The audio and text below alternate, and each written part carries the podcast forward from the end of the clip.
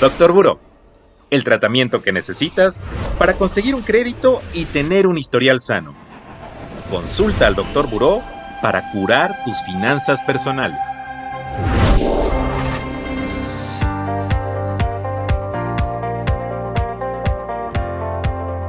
¿Qué tal amigas y amigos de Buró de Crédito?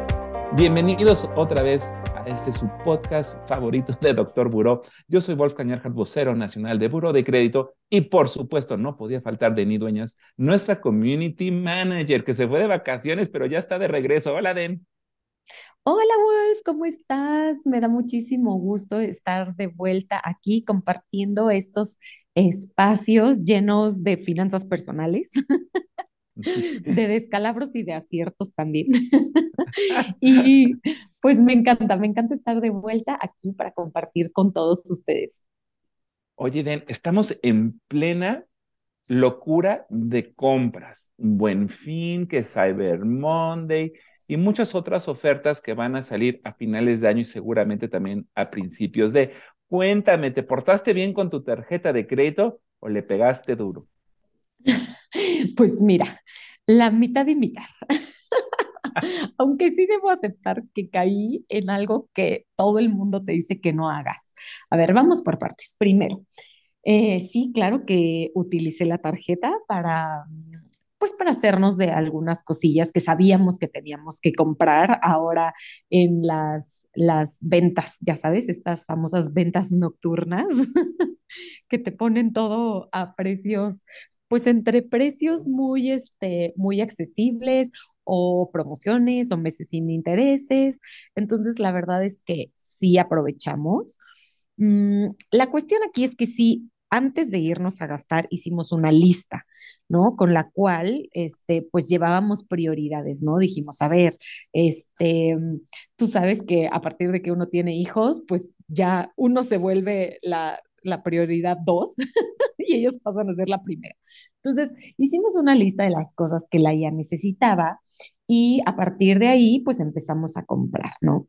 Ahora, eso estuvo muy bien. Lo malo es que siempre te dicen que no dispongas de dinero que aún no tienes en tu cuenta o en la cartera o como quieras. Y yo, la verdad es que sí dispuse de mi aguinaldo, pensando que ya no falta tanto para que llegue. y rezándole a Dios que no pase nada. Ay, sí. y que todo, todo llegue en fechas, ¿no? Entonces, eh, bueno, la verdad es que por un lado, te digo, sí aprovechamos, por otro lado, bueno, pues es dinero que aún no tengo, lo cual debo admitir que no es una buena práctica, pero bueno, cuando cuando sabes que ya trabajaste todo el año, pues esperas que llegue ese momento tan feliz, ¿no? Entonces, bueno, yo espero que llegue el aguinaldo, podamos cubrir nuestros pagos y todo salga bien. Oye, esto fue muy interesante, Den. Planeaste a ver qué voy a necesitar, seguramente comparaste precios también, te hiciste de buenas ofertas, a pagos a mes sin intereses. Amigos y amigas, los meses sin intereses son buenísimos, pero para que tú tengas esta promoción, recordemos que tienes que checar tu estado de cuenta y ver cuánto tienes tú que pagar, o sea, el mínimo más tus compras a mes sin intereses para que no pierdas esta promoción. Porque si la pierdes, pues entonces ya no tuvo caso haber comprado un producto de esta manera. Fíjate, Den, que yo conocí a una persona que aprovechó las ofertas, pero hizo cosas muy raras. Agarró su tarjeta de crédito y en vez de comprar con ella en un establecimiento, dijo, ¿sabes qué?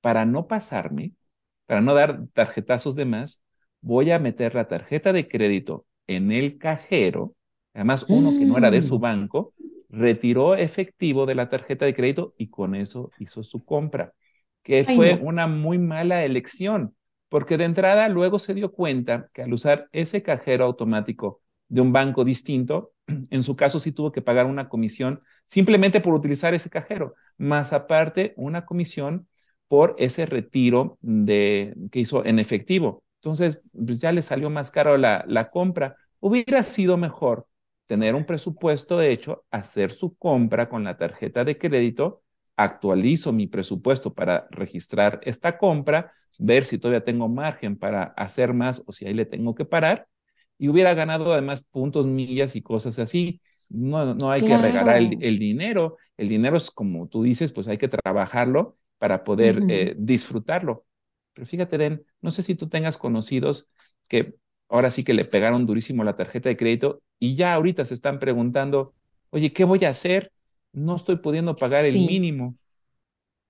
Sí, la verdad es que, mira, desgraciadamente, por más que yo me esfuerzo en de verdad, pues digamos, ayudar a mis amigas, transmitirles, pues lo que he aprendido en estos años trabajando en buró sobre finanzas personales, pues hay algunas que nada más no me cachan la idea. Entonces, llega esta época y van y gastan un chorro o siento que también caen mucho en esta, pues yo le llamo trampa de compra ahora y paga en febrero o en marzo.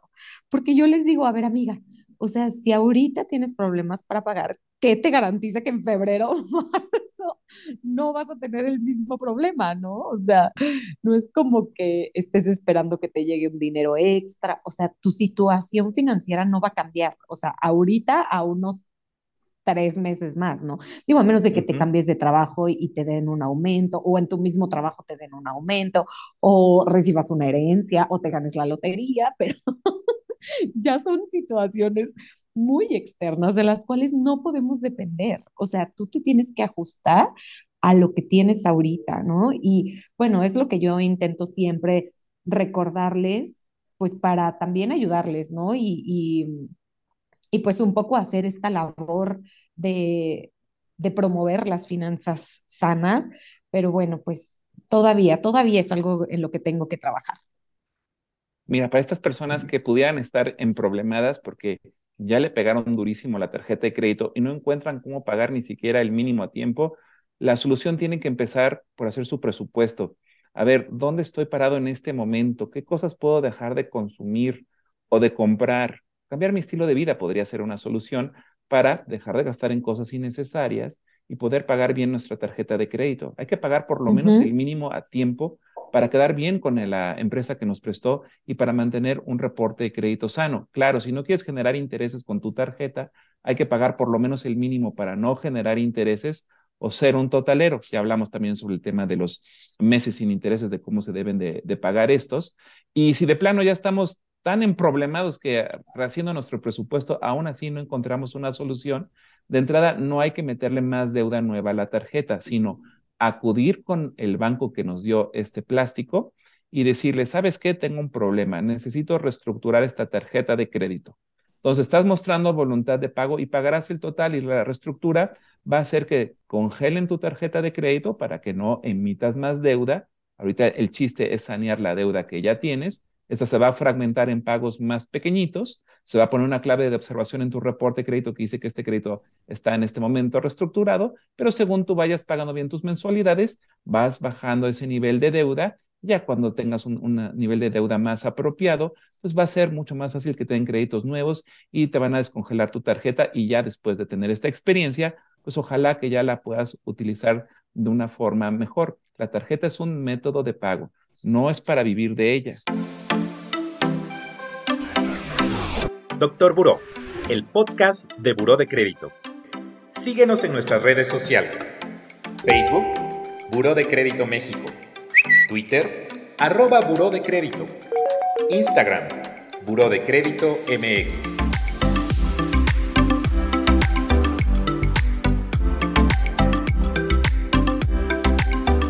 Oye, Denis, y hablando sobre temas de comprar cosas Seguramente te compraste también un vino en estas ofertas. Cuéntame de él.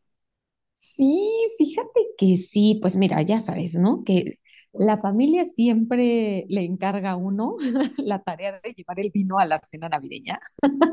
y es una gran responsabilidad, ¿no? Porque pues como que siempre tratas de buscar algo que pueda agradar a todos los paladares, aunque no muchas veces eso es posible, ¿no? Porque pues ahora sí que, que el gusto es tan variado como, no sé, otra cosa que, se te ocurra, pero fíjate que em, encontré un vino desde navidades pasadas que me ha funcionado muy bien para maridarlo con un platillo muy tradicional mexicano de estas fechas, que yo sé que es un platillo controversial, o sea, que no es que a todo el mundo le guste, pero eh, pues al menos en mi casa siempre hay, entonces por esa, por esa razón fue que puse especial atención.